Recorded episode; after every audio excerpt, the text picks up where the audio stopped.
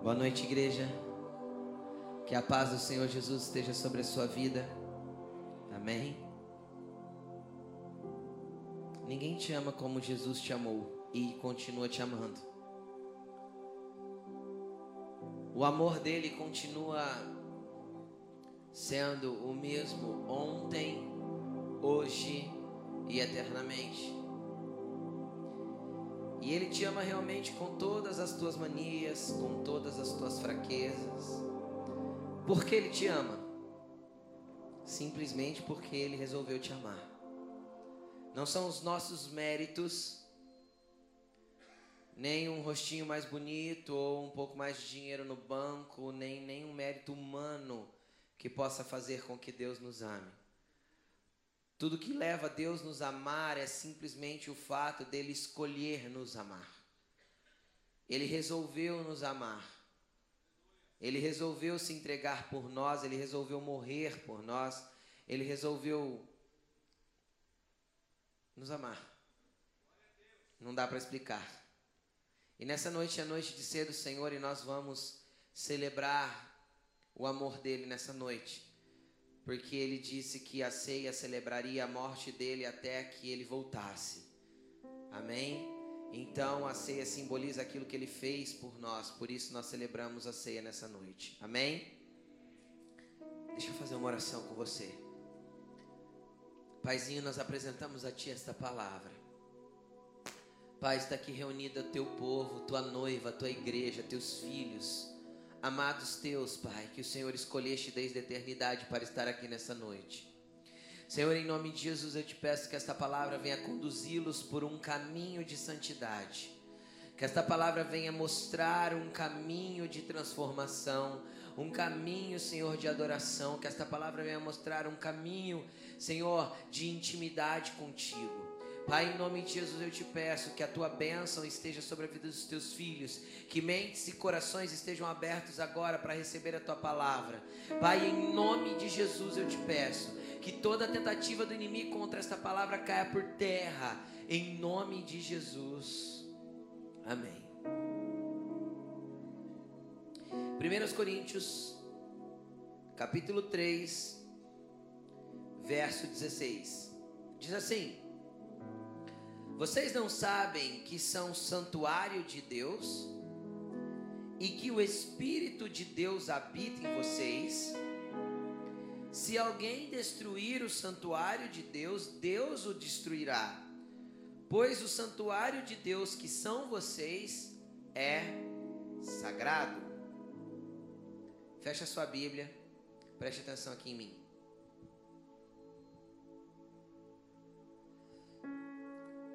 É muito interessante isso que esses, esses dois versos retratam do apóstolo Paulo ministrando a igreja de Coríntios. Presta atenção. Ele começa com um questionamento, ele diz: Vocês não sabem que o santuário de Deus é vocês? Que o Espírito de Deus habita em vocês, vocês não sabem? E é muito interessante que, se nós formos para o dicionário de língua portuguesa e pegarmos o significado de santuário, pelo menos no dicionário que eu busquei, tinha lá acho que oito definições. A primeira dizia assim, ó, templo consagrado ao culto de uma religião templo consagrado ao culto de uma religião, lugar sagrado. E essa era a definição de santuário. E aí ele continua várias definições, um santuário ecológico, né, onde tem é, animais que são preservados, né, lugar que são lugares que são preservados. E ele vai falando várias definições de santuários, mas todas as definições de santuário do dicionário remetem a lugares e não a pessoas. E aí eu encontro na, na palavra de Deus algo muito claro que diz que o santuário não são lugares, somos nós. E é muito interessante que quem constrói lugares santuários ou sagrados são os homens. O Velho Testamento ele é repleto de lugares santificados, certo? Tabernáculo era um lugar sagrado, o templo foi um lugar sagrado, foi um lugar santificado, foi um lugar consagrado, ungido, purificado. Só que Jesus chegou desfazendo todo o conceito de religião e quebrando todos os paradigmas e tirando Deus de dentro de lugares e colocando Deus para habitar dentro de homens. Quem está me acompanhando diz amém. Deus veio mudar tudo isso e nós, seres humanos, viemos novamente construindo ou reconstruindo uma religião que Jesus acabou com ela. Jesus veio tentar mostrar que tudo que ele queria era um relacionamento pessoal e direto com o ser humano, e não baseado em lugares ou em coisas que o ser humano tinha que fazer. Só que nós viemos reconstruindo todo o paradigma de religião. Eu moro ao lado de uma igreja católica, ao lado de uma igreja católica. Eu passo na frente dela várias vezes, toda hora. E outro dia eu li um, um, um banner que colocaram nas grades que fecha a igreja assim, da frente. Aí estava assim, escrito assim, eu não lembro os horários, mas estava escrito assim: santuário aberto de tal a tal hora. O que estava escrito? Santuário. Novamente nós pegamos aquilo que é estrutura, aquilo que é físico, aquilo que é natural, consagramos e transformamos aquilo em santo. Deus não unge estruturas, Ele unge pessoas. Deus não capacita estruturas, Ele capacita vidas. Não são lugares que são santos, são pessoas que estão santificadas. Deus não quer habitar e não vai habitar em lugares, ele se manifesta em lugares onde os santuários dele estão.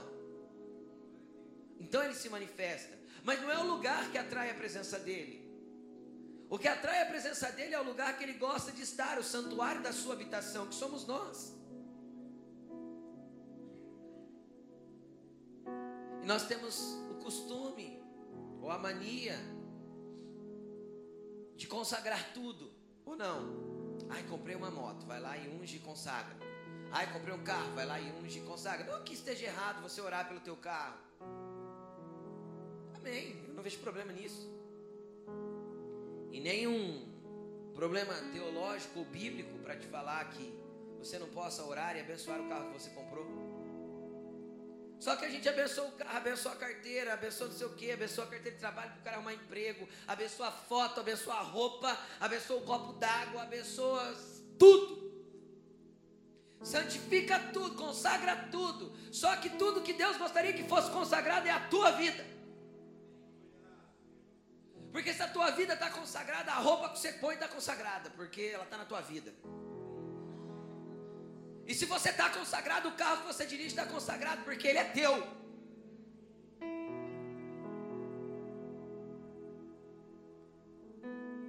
E quem tem medo de avião pode montar no avião, ele não cai com você não. E se cair, você vai embora para casa feliz, porque você não está no teu lugar. Pastor, se tiver alguém programado para morrer naquele voo, fio, morre de ataque cardíaco, mas não porque o avião caiu.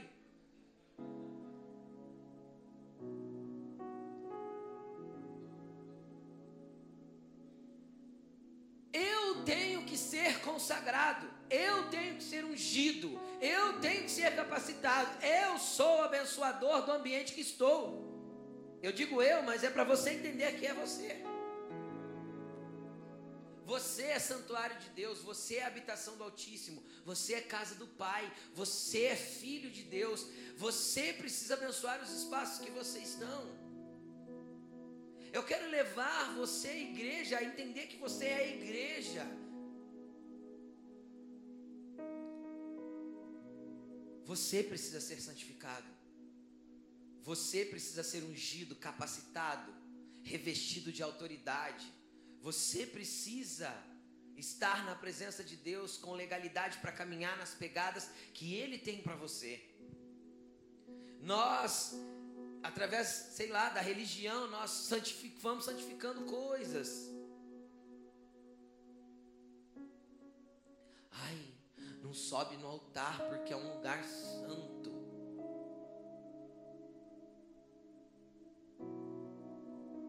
Não, querido.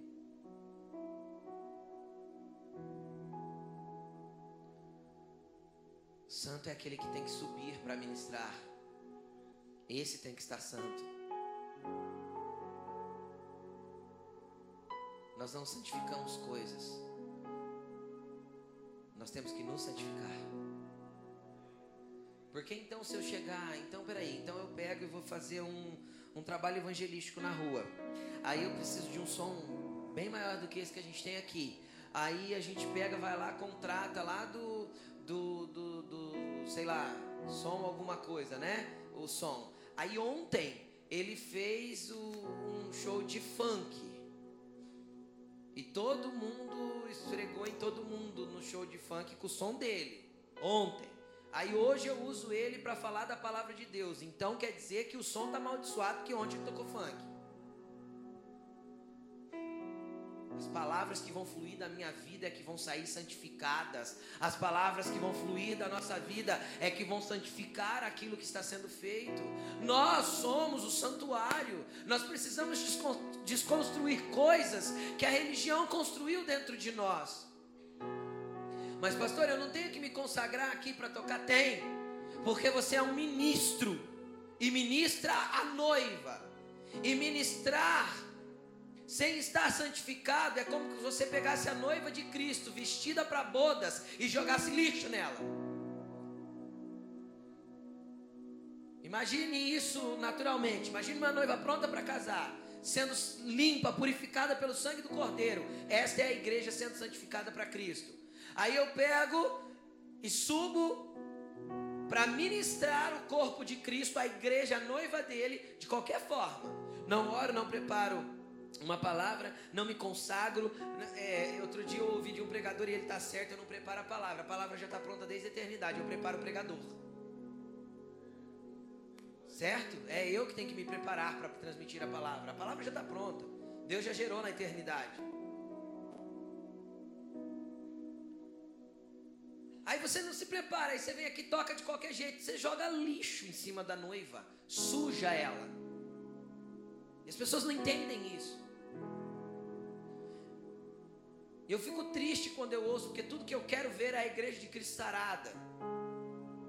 Mas eu tive esposa de pastores conversando comigo e falando assim: ó, meu marido assiste Faustão a tarde inteira, vê o jogo de futebol. Aí das seis e meia ele vai tomar um banho. Aí a hora que é seis e cinquenta, hora de ir para a igreja, ele cata lá um dos sermões que ele já pregou, fala, eu vou pregar esse, vai para a igreja para ministrar a noiva. Isso é triste, gente. Me deixa triste. Eu falo diante de Deus que me deixa triste. Não entende quem está ministrando. Mas o santuário somos nós. E nós temos que nos santificar. Agora eu quero te explicar uma coisa. Quem já entrou, entenda a minha pergunta, num santuário, entre aspas, religioso aí em algum lugar, em alguma viagem que você fez? Tem alguém que já entrou? Eu já. Vários. Alguém já entrou num santuário, né? O que nós chamamos de santuário vazio. Já entrou assim, não tinha móvel, não tinha banco, não tinha nada, nada, totalmente vazio, limpo, de nada, sem nada. Normalmente é difícil haver um santuário assim, certo? santuário tem coisas. Ou tem um altar, ou tem um, um ídolo ou tem um móvel, tem alguma coisa ali que é consagrada. Raramente você vai achar um santuário vazio. Certo? E do mesmo jeito, Deus deixou uma representação do que os santuários deles tinham que ser. Cutuca seu irmão para ele acordar e fala assim para ele: Você é um santuário. E tem algumas mobílias que ele quer colocar dentro de você. Amém? E o interessante é o seguinte: o Senhor, no Velho Testamento, se a gente lê, eu gostaria que você fosse curioso, anotasse e lesse. Em nome de Jesus eu libero essa curiosidade para sua vida. Eu gostaria que você lesse Hebreus capítulo 6, 7, 8 e 9. Para você entender o que eu vou falar aqui agora. Que eu não vou ler os quatro capítulos aqui para a gente poder, eu vou explicar o contexto. Nesses capítulos, o escritor de Hebreus ele retrata que o tabernáculo construído por Moisés lá no deserto era uma sombra, era uma representação daquilo que Deus gostaria de fazer na nossa vida. Para quem já leu Hebreus pode lembrar disso. E o escritor de Hebreus deixa claro que tudo aquilo que aconteceu lá no deserto, eu vou explicar já em que contexto que aconteceu, foi simplesmente uma representação daquilo que já havia sido estabelecido no céu. No céu. Deus já havia desenhado isso na eternidade. Deus já havia desenhado isso na presença dele. Eu quero ler só com vocês o versículo de Hebreus. Eu vou ler para vocês, não precisa nem você abrir. Mas Hebreus 8, versículos 5 e 6 diz assim, ó, preste atenção. Eles servem num santuário que é cópia, está falando dos sacerdotes humanos do povo judeu. Escute só. Eles servem num santuário que é cópia e sombra daquele que está nos céus.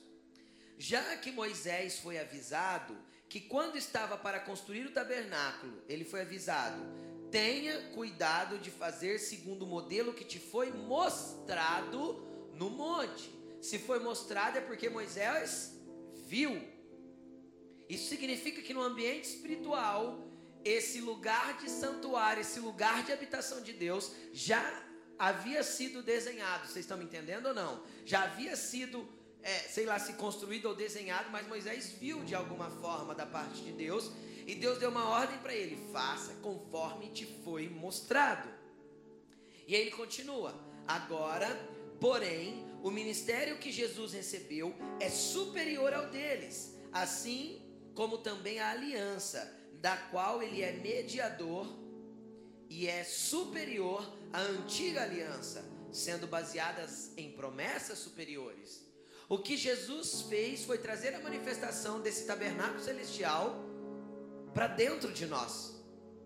O que Jesus fez foi pegar esse modelo original de Deus, que Deus pediu para Moisés fazer uma representatividade na terra, enquanto o povo estava no deserto. Deus fez com que ele fosse trazido para dentro de nós. Então, o que Moisés desenhou na terra, lá no deserto, é uma representação daquilo que tem que haver e estar no nosso interior para nossa santificação como santuários de Deus. Quem está me entendendo diz amém. Então eu quero desenhar com você e eu quero que você acompanhe comigo o que nós vamos retratar nessa noite para que você entenda. O que, que aconteceu? Moisés estava no Egito, na verdade, ele estava na terra de Midian, ele voltou para o Egito para tirar o povo. E ele saiu do Egito, atravessou o mar e ele caminhou pelo deserto do Sinai e chegou aos pés do Monte Sinai. Quando ele chegou ao Monte Sinai, Deus deu várias ordens para ele e deu o desenho desse tabernáculo. E Deus falou para ele: faça conforme tudo que você viu. Então ele foi acompanhando os artesãos e eles foram construindo esse tabernáculo ali no deserto. E apesar de não ser uma, uma, uma réplica exata, uma cópia exata, eu vou te ajudar no desenho que eu vou fazer nessa noite para que você entenda. Eu quero colocar aí no telão para que você acompanhe comigo, para facilitar o seu caminhar junto comigo aí dentro desta palavra. Entrou aí? Quando você entrava no tabernáculo, você está vendo aí que tem uma cerca por fora, não tem? Então você entrava por essa pequena portinha aí de entrada, não tem assim uma lateral assim que você entra nele? E você encontrava ali um primeiro um primeiro negócio, um primeiro móvel, uma primeira mobília grande, era uma mobília grande, chamada altar de sacrifício. Vocês estão vendo aí? Ela acho que ela está circulando aí para vocês verem. Pausa aí, deixa a imagem pausada e vamos acompanhando. Vamos por partes. Fica olhando para mim. Se você ficar olhando lá, você vai se perder. Volta para mim, volta para mim. A que a gente for para lá de novo, a gente vai. O altar de sacrifício é o primeiro móvel que nós temos que acessar quando nós vamos caminhar como santuário dentro de um período de oração ou que eu me achego a Deus. Todas as vezes que eu quero entrar na presença de Deus, o altar de sacrifício é o primeiro lugar. Por quê? Porque o altar de sacrifício era o lugar de perdão. Nesse mesmo texto de Hebreus, por isso que eu pedi para você ler em casa, fala assim: que não existe perdão de pecados sem derramamento de sangue. Isso é uma lei que Deus estabeleceu. Por que nós não usamos sangue hoje para perdoar pecados? Porque o sangue já foi derramado, ele é representado pelo suco da videira. Quem pode dizer amém? Pelo fruto da videira. Então está aqui ó, o que nos simboliza o nosso sangue. Que uma vez já derramado de uma vez por todas. Lê Hebreus, o texto que eu te falei. Ele declara todinho, explica isso tudinho. Então, uma vez que o sangue de Jesus foi derramado de uma vez por todas, nós fomos perdoados. E de uma vez por todas, nós temos o perdão garantido através desse sangue de Jesus. Então, o que, que acontece? A primeira coisa que nós vamos adentrar dentro como santuários é o altar do sacrifício. O que simboliza o altar do sacrifício para nós? Se você quiser tomar nota disso, pode tomar, tá bom? significa o lugar onde eu vou me entregar e pedir perdão, derramar ali o meu arrependimento e a minha confissão. Todo judeu que precisava de perdão, ele tinha que trazer um animal para que o sangue fosse derramado e esse animal era queimado sobre o altar. E o interessante é que no altar era queimado esses animais e esse fogo era purificador. Queimava o animal, mas ao mesmo tempo trazia purificação do pecado da pessoa, através do sangue que era aspergido sobre o altar e etc e tal. E o interessante é o seguinte: o altar não é um lugar limpo. Ele era limpado todo final de tarde. Mas ele é um lugar sujo. Imagina um lugar onde se queimava animais. animais. Ali ficava resto de ossos, restos de couro, restos de tudo que era do animal. Vocês estão me entendendo ou não? Era um lugar sujo. O que, que isso significa? Que significa, isso significa que não interessa o quanto de sujeira nós temos porque ali o fogo há de nos purificar, a graça de Deus há de nos limpar, o poder de Deus há de limpar aquilo tudo e consumir toda a sujeira. E onde isso está? Querido, você é o santuário. Não adianta eu fazer uma réplica de altar de sacrifício aqui e falar: vem agora, receba o teu perdão aqui na frente do altar. Isso tudo é, foi gerado em ambiente espiritual para que nós vivêssemos isso. Onde eu faço isso? Como eu faço isso? No seu quarto, filho. Como santuário, você se rende ao Senhor. E você vai para frente do altar e fala: Senhor, estou no santuário agora junto com o Senhor. E eu peço perdão. Não existe perdão sem arrependimento e confissão. Não existe perdão sem arrependimento e confissão. Por isso você não pode ficar pedindo perdão de forma genérica. Tem gente que vai orar de noite, né? E ele pecou o dia inteiro. Aí ele vai orar de noite, 11h45 da noite com sono. Aí ele já ora com o joelho no chão, o outro em cima da cama, né? Quase dormindo. Aí você ora assim. Orar com sono é mais ou menos assim, ó. Senhor, abençoa os meus pecados, que Deus te abençoe, Deus, amém. Né? Tipo, não faz sentido nenhum. A cabeça já está dando nó de tanto sono que tá, cansado. Não funciona orar com sono. Está com sono? Dorme. Ora acordado. Aí tem gente que vai orar lá de noite, aí ele começa, a, Senhor, eu te peço em nome de Jesus, Senhor, perdoe todos os meus pecados que cometi nesse dia. É, parece quase que escreve, grava, aí você não precisa nem falar, né? Aperta o play no outro dia, Senhor, escuta aí. Não é assim, filho. Você pecou e pecado se confessa assim, Senhor, eu fiz isso, isso e isso. Eu sei que se ofende a sua santidade, eu te peço perdão, me arrependo por isso. Agora eu vou um passo além. Existem pecados que nós pecamos contra Deus e contra nós mesmos. Como assim, pastor? O apóstolo Paulo disse assim, por exemplo: todo pecado é fora do corpo, mas aquele que peca peca de forma sexual, peca contra o seu próprio corpo. Então é, esse a gente vai lá, confessa para Deus, se arrepende, pede perdão, falando se você for solteiro. Mas se você for casado, quando você peca sexualmente, você peca contra sua esposa também. E quando você deve para alguém, você peca contra a pessoa que você está devendo. Quando você xinga alguém, você xinga, pecou contra Deus e contra a pessoa que você xingou. O filho pródigo chegou no pai e falou assim: Pai, pequei perante Deus e diante de ti. Não sou digno de ser chamado seu filho. Me recebe como dos teus empregados. Qual foi a confissão dele? Pai, pequei diante de Deus e perante ti. O problema é que nós achamos que nós pedimos perdão genérico e somos perdoados. Nós confessamos para Deus o que faz, fizemos contra as pessoas e achamos que não temos que nos reconciliar com as pessoas. O que, que Jesus ensinou? Aquele que quiser entregar uma oferta ao Senhor, e quando ele chegar perto do altar, perto de onde? Ele se lembrar que o seu irmão tem alguma coisa contra você, larga a tua oferta, vai reconcilia-se com seu irmão, depois volta e apresenta a tua oferta. Você entendeu o que Jesus ensinou? Ele não falou você contra o seu irmão, porque você contra o seu irmão é o teu coração que precisa se resolver. Então vai para o altar, chora, pede perdão e fala: Jesus, me, me ensina a liberar perdão, me ensina a perdoar e a amar as pessoas como elas são. Jesus falou: quando o teu irmão tem alguma coisa contra você, isso quer dizer que você já está resolvido dentro de você, mas às vezes a pessoa não, porque você não confessou para ela ainda. Então larga a oferta ali. Você não vai ser santuário nunca quando as pessoas, enquanto tiver guardado ódio, rancor, mágoa, ressentimento. Nunca você vai ser um santuário de Deus, nunca. Nunca Deus vai poder fazer coisas dentro de você. Porque continua tendo coisas aí sujas que param no altar e não deixam você prosseguir para dentro do santuário. Vocês estão me entendendo? Então o que, que eu faço, pastor? Eu vou te dar um outro, uma outra percepção bíblica. Você nunca vai encontrar na Bíblia alguém pedindo perdão. Nunca você vai ver um texto bíblico escrito assim: fulano, fulano, fulano foi ao ciclano e pediu perdão. Não existe perdão na Bíblia, existe confissão. Não existe pedido de perdão, perdão existe, lógico, não existe pedido de perdão, existe confissão. Eu vou e confesso meu pecado, porque perdoar é responsabilidade da outra pessoa.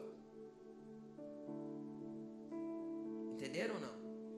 Então eu confesso meu pecado. Não é chegar assim, ah, irmão, você me perdoa. Ele não sabe nem por que está perdoando.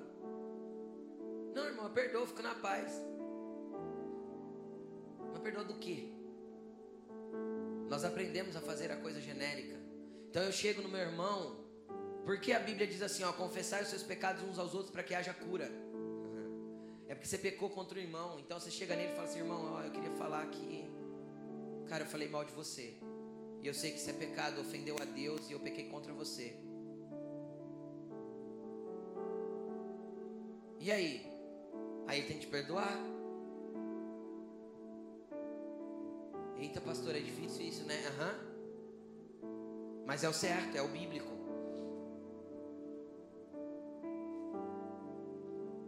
Tem gente que vive de pedido de perdão em pedido de perdão, querido. Não, não, não, não, não. Muda, muda o discurso, muda a regra. Vai de confissão em confissão. O dia que você começar a confessar os seus pecados, você vai começar a ter cura para não pecar mais posicionamento diante do pecado. Então é, é necessário mudar esse, esse posicionamento.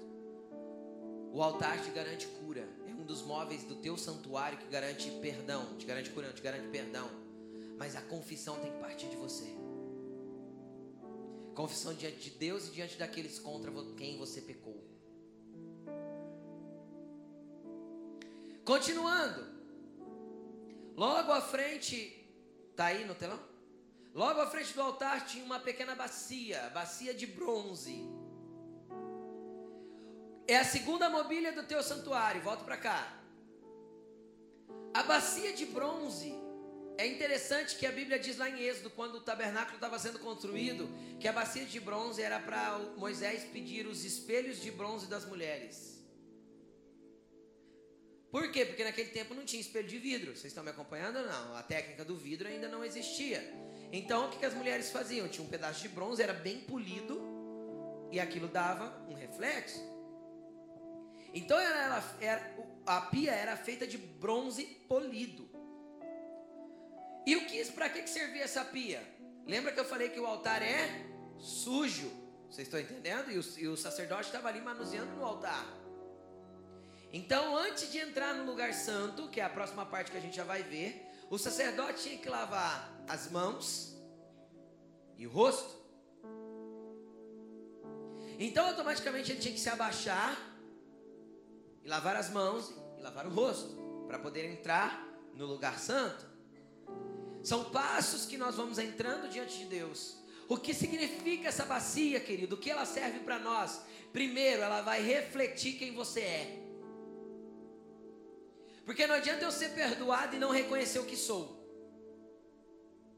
Não adianta eu ser perdoado e não saber quem eu sou. O problema é que a gente gosta de apontar os defeitos dos outros e minimizar os nossos. Eu gosto de uma frase que eu li em algum lugar, que eu leio muito, então eu não sei onde eu li.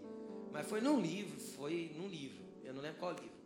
Diz que a humanidade caminha numa grande fila indiana, né? Uma fila, um atrás do outro. E todo mundo carrega consigo duas mochilas, uma na frente, uma nas costas. Sabe quando você põe a mochila para frente e a outra para trás? Na frente você carrega todas as suas virtudes. E nas costas você carrega todos os seus defeitos. Então você sempre vê as suas virtudes e vê o defeito do outro.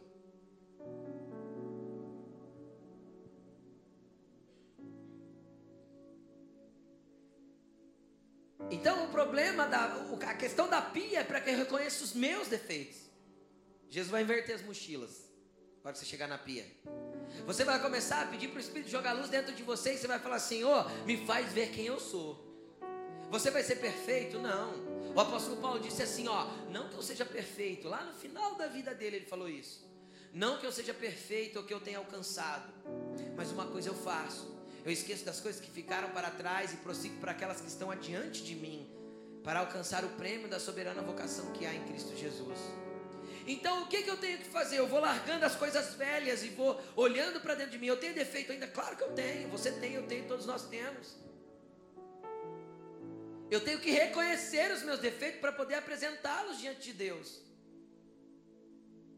Porque senão nunca eu vou conseguir mudar. O problema é que a gente vem para Jesus querendo que tudo ao nosso redor muda, quando tudo que Jesus quer mudar é aquilo que há dentro de você, porque se o teu interior mudar e se você for diferente, toda a estrutura da tua vida, todo o teu redor mudará. Você muda o mundo mudando você primeiro. Você pede transformação. Olhe para você mesmo, quem você é e que você e o que há em você que precisa ser mudado.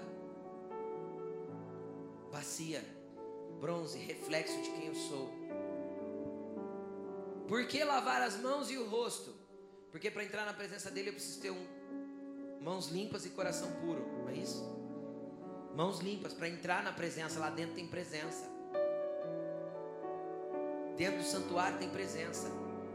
Então é mãos limpas. E por que o rosto? Porque eu tenho que tirar as máscaras. Porque normalmente a gente chega até essa bacia vestido ainda com aquilo que nós somos em cada ambiente. Se eu estou lá fora, eu sou de um jeito. Se eu estou no trabalho, eu sou de outro jeito. Se eu venho para a igreja, eu fico mais bonitinho, né?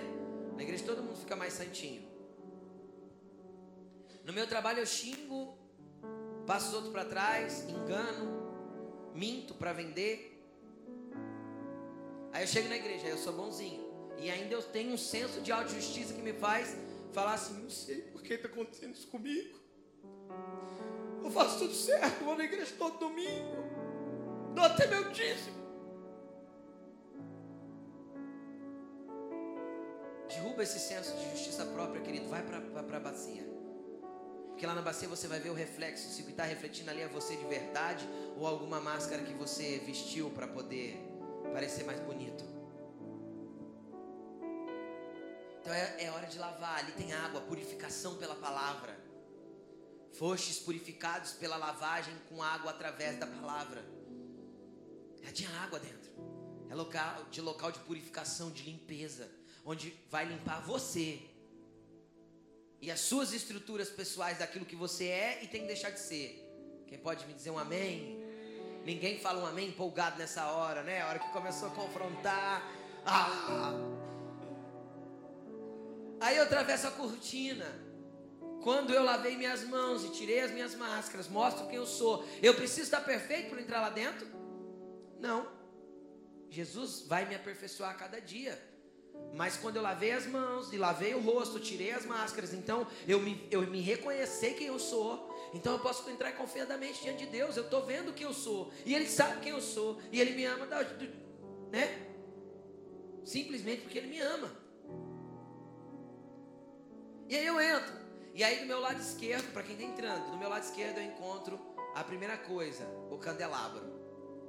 Vocês estão vendo aí? A primeira coisa que se encontra é um candelabro. Olha aqui para mim, vamos para o candelabro. O candelabro o que, que servia? Para que, que servia nesse ambiente? O candelabro nesse ambiente servia para iluminar. Certo? Era um ambiente fechado. E o interessante é que a lâmpada não era de LED, né? Como é hoje, nem havia energia elétrica. Então, como ela era feita? Era um candelabro com uma haste central, três para um lado, três para o outro, sete pontas. Correto? Então enchia-se as sete lâmpadas lá em cima, colocava o, cordão, né, uma espécie de barbante de pano, e acendia-se, certo? Sete fogos acesos. Eu não quero entrar em pormenores sobre o que é cada fogo, porque isso seria a manifestação dos sete Espíritos de Deus que precisam brilhar sobre a nossa vida. Se eu for pregar isso, isso é outra palavra. Pula, pula, vamos para a próxima, vamos continuar. O que isso significa dentro do contexto dessa palavra? Luz luz e manifestação de tudo aquilo que é presença de Deus, que é glória de Deus, que é mundo espiritual. Como assim, pastor? É o princípio da oração de Jesus. Pai nosso que estás no céu, santificado seja o teu nome. Jesus pediu, glorificou a Deus, santificou o nome dele, adorou a Deus. Não é isso? Santificado teu nome. Venha a nós o teu reino. Isso é manifestação de reino, é o que o Espírito pode trazer para a nossa vida. O que essa mobília faz dentro de mim? Traz dons espirituais, traz fruto do Espírito, traz luz para dentro de mim, para que eu veja lugares escuros, que às vezes a bacia não me refletiu. Porque é um processo, eu chego lá, vou me limpando, vou me limpando, mas cada vez eu vejo mais. Eu vou voltar para a bacia diversas vezes durante a vida. Vou voltar chorando. Deus, isso tem isso dentro de mim ainda. Mas quem trouxe essa luz é o Espírito. É o Espírito que refletiu isso. É a luz dele que brilhou dentro de você. Mas eu tenho que eu tenho que acender. Porque tem gente que tem o um Espírito dentro. Eu aceitei Jesus, o Espírito mora dentro de mim. Só que é como se fosse uma lâmpada cheia de óleo apagada. Funciona para alguma coisa? O que, que Jesus falou? Se a, tua luz, se a luz que há dentro de você é trevas, quão grande é essas trevas? Você já parou para entender que parece que Jesus falava umas coisas que não tinha? Como que uma luz que tem dentro de mim pode ser trevas? Você para para pensar. Parece que é um trocadilho de palavra, um nó na cabeça da gente. Não é. Ele disse isso, ó, o Espírito pode estar até dentro de você. Porque você me recebeu como, como pai. Mas se o Espírito que tem dentro de você, a luz, é sufocado pelo tanto de trevas que você coloca dentro, quão grandes são essas trevas? Então é uma lâmpada com óleo apagada, não brilha. Então o que você precisa fazer? Ir para a presença de Deus e falar: Senhor, acende o fogo. Acende o fogo em mim para que a tua luz brilhe em mim. São móveis do teu santuário, está tudo aqui, ó, espiritualmente dizendo. É a manifestação do que há no céu que ele queria se manifestasse em nós. Depois do, do candelabro, nós vamos achar um outro, um outro móvel que ficava para quem entrava do lado direito. O que, que nós temos aí? Não dá para ver direito, tá? Essa imagem não está legal, mas vamos lá. Era a mesa, a mesa dos pães. O que, que significa mesa de pães? O que, que significa? Vamos ser sinceros, qual que é o lugar que a gente consegue mais ter relacionamento com as pessoas? Onde é? Quando você quer conhecer alguém de verdade, você chama ela para fazer o quê? Comer. Mesa é o lugar principal de comunhão. O que, que isso quer dizer? Que eu posso fazer tudo bonitinho. Se eu não sei conviver com pessoas, eu não vou ser um santuário de Deus. Lugar de relacionamento, igreja. Igreja é o que? Igreja é relacionamento. Não é? Jesus falou assim: onde tiver dois ou três reunidos em meu nome, eu estarei no meio. É eu, você, mais um e ele. Igreja. Eu sou santuário, eu sou filho, mas nós juntos, igreja. E aí? E aí eu tenho pessoa difícil, ranzinza, chata, insuportável, amável, legal, tudo quanto é tipo de pessoa que, que é a igreja? É uma companhia de gente difíceis lutando para ficar parecida com Jesus. Amém? É você com a sua ruindade, eu caminho, nós todos juntos. E aí nós vamos chegando em Deus e nós vamos lutando para ser bom. E existem pessoas perfeitas dentro da igreja? Não! E eu morro de vontade de pular naquela porta, precisava fazer, né? Uma frase bem grande lá naquela porta de vidro assim, ó, proibida a entrada de pessoas perfeitas.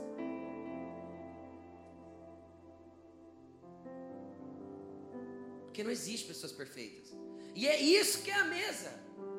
Eu compartilhar, eu dividir, eu comungar de pessoas normais, comuns, que comemos juntos, andamos juntos, vivemos juntos, fazemos festa juntos. Quem vem na festa ontem diz um amém bem forte fazemos as coisas juntos, mas somos pessoas comuns, simples pessoas comuns. E a mesa mostra esse lugar, sem participarmos da mesa, sem nos relacionarmos com pessoas. Eu não estou falando aquele relacionamento profissional que você tem com as pessoas, não é disso que eu estou falando. Mesa é, mesa é lugar de compartilhar. Não existe eu estar numa mesa e não compartilhar daquilo que está posto sobre ela. E aí vem um problema que nós vivemos nos nossos dias. Tudo é muito meu e pouco nosso. Por que nós juntamos tantas velharias em casa e não, não conseguimos compartilhar aquilo que temos? Nós compramos roupa nova e nunca arrancamos as que está lá, mais usadinhas, que ainda são boas, que eu posso compartilhar. Nós trocamos os móveis e pegamos os móveis velhos e queremos usar em outro lugar, ao invés de abençoar alguém que precisa. Eu quero que você entenda que prosperidade é um avanço. E é isso que eu quero que você entenda. Preste atenção. Quem já viu uma pequena charge? É uma chargezinha feita no Facebook, um videozinho desses, desses de, de, de GIF no Facebook, que mostra assim, um cara andando de bicicleta, aí ele vê um carrinho velho, ele pega e sai uma bolinha de pensamento nele, ele fala assim, eu gostaria de ter esse carro. Aí aparece o outro andando com o carro velho, aí sai uma bolinha de pensamento dele, fala, passa um, um carro mais, né? Ele fala, nossa, como eu queria ter aquele. Aí passa o outro, está numa Lamborghini lá, num carrão. Aí aparece uma bolinha no pensamento, na hora que ele vê um helicóptero. Puxa, eu gostaria de ter um helicóptero. Vocês estão me entendendo ou não? A prosperidade é a questão de eu avançar a partir do ponto que eu estou. Qualquer coisa que eu avance é prosperidade para mim. O problema é que eu, eu prospero, mas não me desprendo do velho. Eu esqueço de compartilhar. Porque às vezes o que é velho para mim o que não, não, o que já, já foi passado para mim, já não é mais uh, uma questão, é uma questão de retrocesso se eu voltar. É uma questão de prosperidade para o meu próximo. Porque às vezes dele é pior que o meu, então eu compartilho aquilo que eu tinha. Vocês estão me entendendo ou não? Porque as pessoas vão avançando. Isso é prosperidade, é ir para frente. Tem gente que acha que prosperidade é riqueza. Prosperidade é o não retrocesso é a ausência da necessidade. Isso é prosperidade real. E a prosperidade ela tem que ser gradativa. Ninguém fica rico em três meses, a não ser que seja por meios ilícitos. Aí não é prosperidade, é ladroagem. Certo? Então, mesa é lugar de compartilhar. E aí nós temos uma outra peça. Vamos lá. É o altar do incenso. Apareceu aí? Ainda não? Vai aparecer. Aí, ó. É o altar do incenso. Viram aí? ficava lá na beira da cortina, da última cortina que tinha do lado de dentro. Então eu vinha, tinha o altar, vamos repassar, olha para mim, olha para mim. O altar, a bacia, primeira cortina. Eu entrava no lugar santo. Aí eu tinha candelabro, mesa e de frente, lá no fundo de uma outra cortina, altar do incenso. Altar do incenso. O que, que era o altar do incenso? Você já parou para pensar no ambiente natural? Por que Deus gostaria de receber o incenso queimado ali, a fumacinha do incenso? Para que, que serve fumaça de incenso subindo? Fala para mim. Humanamente. Vamos analisar humano. Serve para nada. Fumaça. É fumaça. Sabe o que isso significa? Porque Deus naquele tempo pedia e o que Ele pede hoje para nós não vai queimar incenso hoje, gente. Não, não, não, não, não. Não serve para mais nada hoje. Vamos voltar para cá, vamos entender. Aquele altar de incenso era um lugar de adoração. Por que adoração? Porque você já viu uma fumaça subir igual a outra? Hã? Fumaça é um negócio assim, não é? Não é? Que, que significa? Significa que a adoração e forma de adorar, cada um tem uma. Deus aceita qual? Todas, desde que seja com mão limpa, coração puro, desde que eu esteja passado pelo Espírito, tendo comunhão na mesa, então eu vou adorar o Senhor com sinceridade. Se a minha adoração for sincera, Ele recebe. E aí eu costumo dizer que agora a adoração é igual ao torcedor de time grande, né? De futebol. Seja São Paulino, corintiano, palmeirense, santista. Você vai num estádio, imagina um estádio repleto, 65 mil torcedores. Quem já foi em estádio assim? Eu nunca fui. Quem já foi? Pouca gente. Mas tem lá, estádio lotado lá. Seja a Arena dos Verdes, seja a Arena dos Preto e Branco, seja a Arena dos, dos Vermelho e Branco, não interessa. Tá lá. Aí tem um monte de tipo de torcedor lá, não tem? Mas todo mundo tá lá por causa do time, não é? Alguém foi lá por causa de outra coisa? Não, é o time, é o time do coração. E pagou para entrar e foi lá. Aí cada um expressa a sua torcida de um jeito. Você já parou pensar, para pensar nisso ou não? Tem o cara que expressa a sua torcida sentado comendo amendoim. E está torcendo. Só está olhando, olhando para o campo. Fez gol e faz assim, ó. E continua comendo amendoim. É o jeito dele de torcer. Tem outro que leva o radinho. Não é? Ele está lá, ele tá lá, ele está aqui, ó.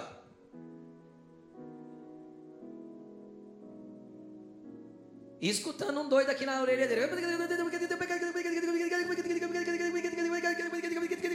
Ninguém tem. Uh! Ninguém entende. Mas ele está lá com o radinho, ele está torcendo, é o time dele.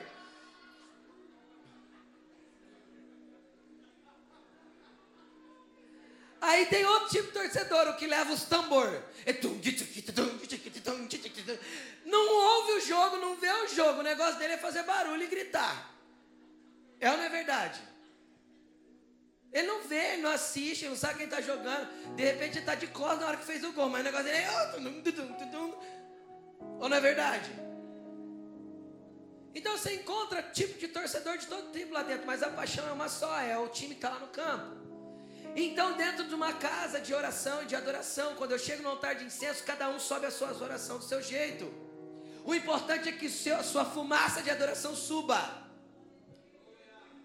O importante é que você adore. Ah, eu vou, pastor, eu gosto de orar deitado. Fio, ora deitado. Pastor, eu gosto de orar ajoelhado. Eu gosto de andar orando. Eu, eu, eu gosto de orar andando. Eu gosto de, sei lá, dar piruleta.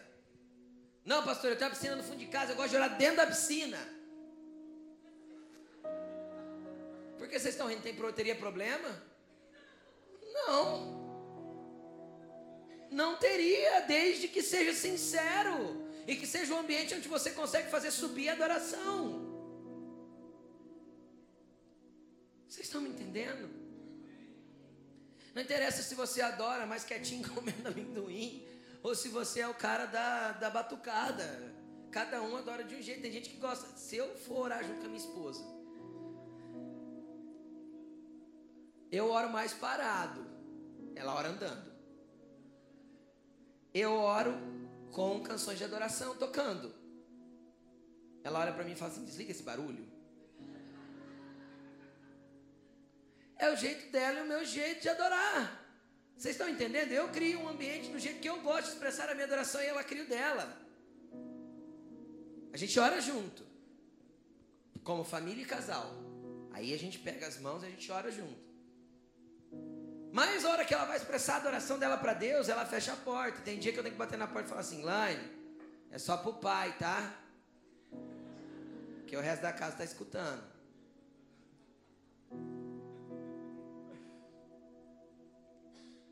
Mas cada um expressa a adoração de um jeito. Isso é o altar do incenso. Eu vou lá e levo. E cada fumaça sobe de um jeito. E todas Deus ama. Porque é adoração.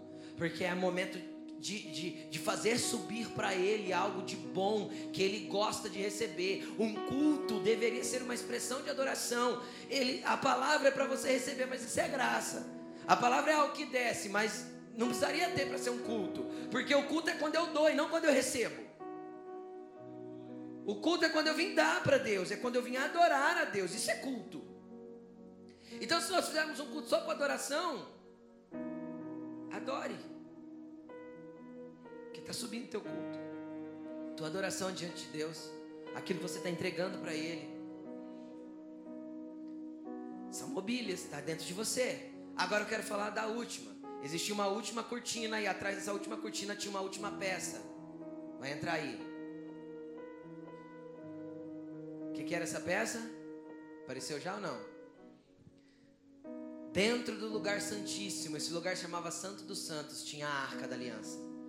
Era uma caixa de madeira revestida de ouro com uma tampa, a imagem de dois querubins e tal. Nesse lugar, só o sumo sacerdote entrava uma vez por ano. O que esse lugar simboliza para nós? A Bíblia diz que Jesus rasgou o véu e abriu acesso a esse lugar, ele já não é mais fechado. Você pode entrar todas as vezes que você tiver no santuário. Esse lugar é o lugar de relacionamento. Esse lugar é de ver Deus, ouvir Deus, falar com Deus e ser ministrado por Ele. Você já entregou a adoração, então você entrou lá dentro para se relacionar com Deus. Esse é, o, esse é o desejo inicial de Deus quando criou o homem. Deus descia todos os dias no jardim para se relacionar com Adão e Eva. Esse é o desejo de Deus e foi isso que Jesus veio fazer abrir acesso a esse relacionamento. Pastor, como Deus fala? De diversas maneiras. Deus fala através da palavra dele, escrita. Deus fala através da palavra dele, pregada. Deus fala através de uma canção, a palavra cantada. Deus fala através de uma pessoa, um profeta ou, ou alguém que teve ali, estava sobre, sobre um, dom de discernimento ali na hora para liberar uma palavra sobre a vida da pessoa. Palavra de sabedoria. Deus fala através de livros, de pessoas de Deus que escreveram, só que Deus também fala aos ouvidos, ao coração. Deus fala. Mas para isso é necessário que você coloque o teu santuário em ordem. É necessário que você pegue toda essa mobília que está dentro de você e coloque cada uma no seu lugar. O problema é que nós somos muito bons em mudar a mobília de lugar para que fique mais fácil o acesso. Quem já arrumou a casa para que o acesso ficasse mais fácil para as coisas? Todos nós. Então o que a gente faz? A gente quer ter relacionamento de intimidade com Deus, quer ir lá no fundo a gente tenta trazer a arca para fora. E não ir lá nós onde a arca está e passar por todos os, os passos. Organizar o santuário do jeito que Deus desenhou. Aí a gente tenta forçar relacionamento, forçar intimidade com Deus. A gente pensa assim: eu vou naquele congresso porque aquele congresso vai me levar lá na intimidade. Não, querido, um congresso não te leva à intimidade. Ele coloca as coisas no lugar dentro de você. Ah, eu vou no culto para me relacionar com Deus. Filho, o culto é para colocar ordem, ordem no, seu, no seu santuário. Então nós temos que nos colocar em ordem para que nós entremos na presença de Deus. E esse caminho de oração nós deveríamos usar todas as vezes que nós fôssemos orar e caminhando móvel por móvel até estar lá no relacionamento íntimo e profundo com Deus. Até que chegue um tempo onde você não precisa caminhar tudo, porque você chegou ali, a presença de Deus já vem e você já começa a se relacionar com Ele. Mas é isso que Deus quer de nós, é isso que Deus busca em nós, é isso que Deus sempre quis: relacionamento com o seu povo. Um lugar de santidade, você é um santuário e Ele quer fazer de você um santuário. Não adianta nós inventarmos coisas, lugares que substituam aquilo que Deus quer fazer e ser em nós em nós. Agora, o interessante é o seguinte: eu não sei se você percebe que todo o caminho, todos os móveis que antecedem o lugar de relacionamento, são para nos conduzir ao relacionamento, são meios para que nós cheguemos ao relacionamento.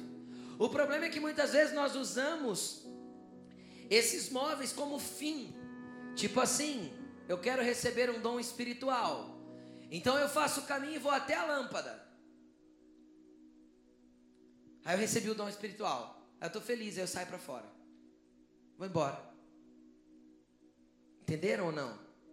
Ah, eu quero receber algo de Deus, eu quero nós não podemos usar as mobílias como um fim, elas são lugares de passagem, onde eu recebo algo para ir mais fundo, e recebo outro para ir mais além, e outro para ir mais adentro, e o meu santuário vai sendo edificado. Eu não posso usar as mobílias como um fim, eu tenho que usá-las como um meio de chegar ao relacionamento com Deus. É assim que o Senhor te quer, como santuário dele. Ou não sabeis vós que sois santuários de Deus? E que o Espírito de Deus habita em vós? Vocês são esse santuário que ele desenhou desde a eternidade para que ele habitasse dentro de vocês. E o Senhor quer que você entenda que você precisa colocar os móveis em lugar, em ordem, para que cada um esteja no seu lugar. E o que eu acho interessante é o que ele retratou no versículo 17, que nós lemos. Olha que interessante, ele pôs assim, ó: Se alguém destruir o santuário de Deus, Deus o destruirá pois o santuário de Deus que são vocês é sagrado. Agora o que eu quero te falar é o seguinte: não é alguém vir te matar, não é disso que Deus está falando, não é disso que o apóstolo estava falando. Ele estava falando de destruir o, o interior do santuário. Tem pessoas que sabem que são santuários e jogam coisas sujas e impuras lá dentro o tempo todo. Você está destruindo o santuário. Entra num lugar de santuário para você ver de alguma religião determinada, um lugar físico. Dependendo do santuário, você tem que tirar o calçado. Dependendo do santuário, você tem que entrar com a cabeça descoberta. Dependendo, cada, cada religião tem os dos seus dogmas. Mas desrespeita o santuário lá para você ver. Te expulsam do santuário. Entra com a sacola de lixo e joga no chão de um santuário para você ver. As pessoas que zelam por esse santuário ficariam iradas com você. Isso seria um desrespeito. Agora nós somos santuários do Altíssimo, aí nós pegamos, aí nós achamos que temos o direito de fazer com o nosso santuário, ou o santuário de Deus que somos nós, o que nós bem entendemos. Quem nunca ouviu a frase, o corpo é meu e faço o que eu quero com ele? corpo não é seu, não, filho. Seu corpo é morada do Espírito Santo. Você não é mais dono de você mesmo. E aí a gente acha que a gente tem direito de fazer o que quer com ele. Você tem direito de fazer aquilo que Deus quer que você faça com ele. É assim que Deus quer que você caminhe. Você é santuário dele. Coloque-se de pé.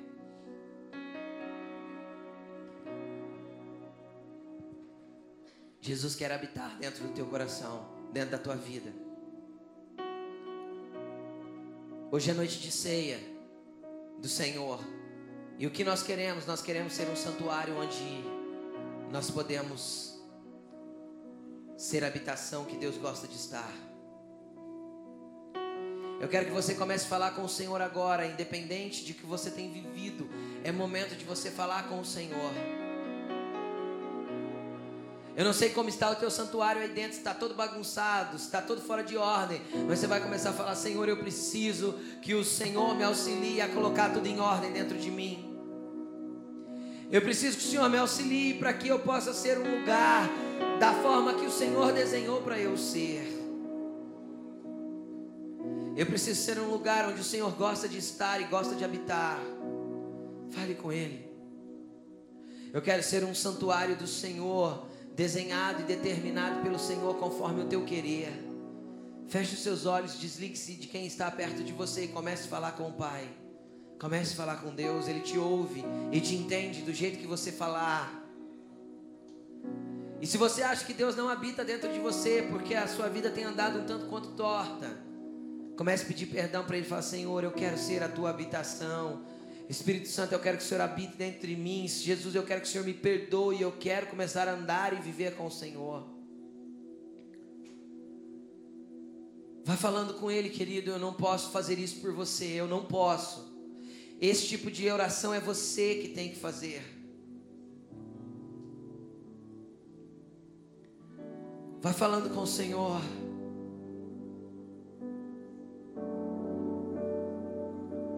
Vai adorando ao Senhor e vai falando: Senhor, eu quero subir a minha adoração agora. Eu quero seguir nesse caminho de oração e adoração. Eu quero ser santuário do Senhor. É noite de ceia do Senhor e Ele quer que você coloque o seu santuário em ordem. Vem nos auxiliar, Santo Espírito, a colocar as coisas no lugar.